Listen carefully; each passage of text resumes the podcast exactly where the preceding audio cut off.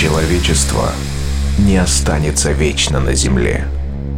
Но в погоне за светом и временем сначала робко проникнет за пределы атмосферы, а затем завоюет себе все околосолнечное пространство. Константин Эдуардович Циолковский